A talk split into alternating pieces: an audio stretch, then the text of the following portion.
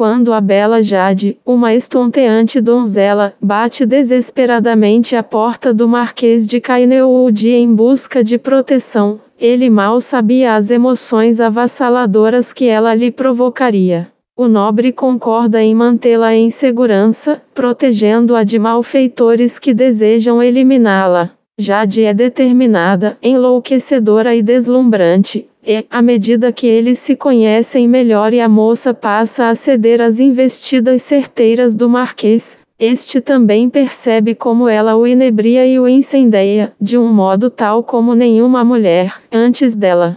No entanto, a aproximação entre eles também alimenta uma rede de intrigas e segredos, que vai se fechando ao seu redor. Será que o amor emergente resistirá a tamanhos perigos?